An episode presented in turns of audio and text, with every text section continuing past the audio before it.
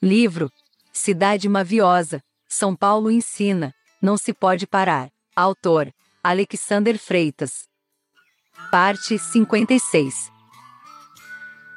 Gente de sobra só sobra frente ao teu mar de pressa e peixe. A sardinha herética duvida da força da maré atada a feixe. O controle mestre de máquina do capital invalida a vontade. Autômatos anônimos buscam o amor autônomo dessa cidade.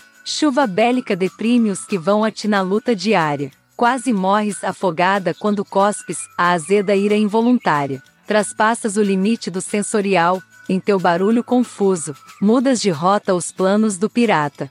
Com bússola confundes o fuso. Uma faixa de segurança te previne do descaso e violência. O impacto na bolsa de valores te faz preferir a de couro. Piche atado ao solo faz grudar tanta sola, deixando a sol o estouro. Não te vendes por menos, nem fazes oferta humilde a estado essência. Quem te conhece é que te compra, dando-te aval e a bênção. Uma capivara de Capivari chegou a Itaim Bibi com olhos acesos. Lampião a gás e Maria Luminária Bonita te viram com lua em ação. Uma fagulha de tua ternura abissal deixou livre os presos. Uma folha de jornal decadente, em imprensa marrom, manchou-te a rua.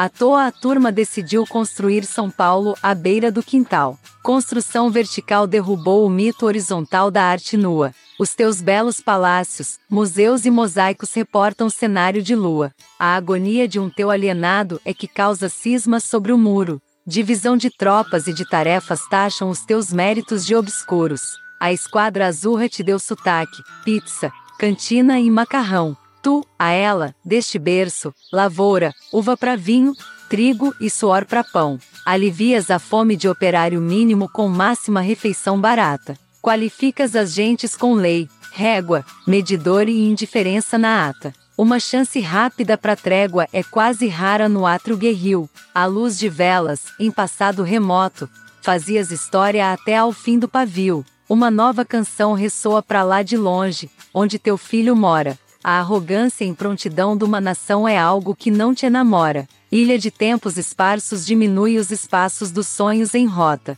Queres sobreviver ao descaso, ao jogo paralelo de um idiota.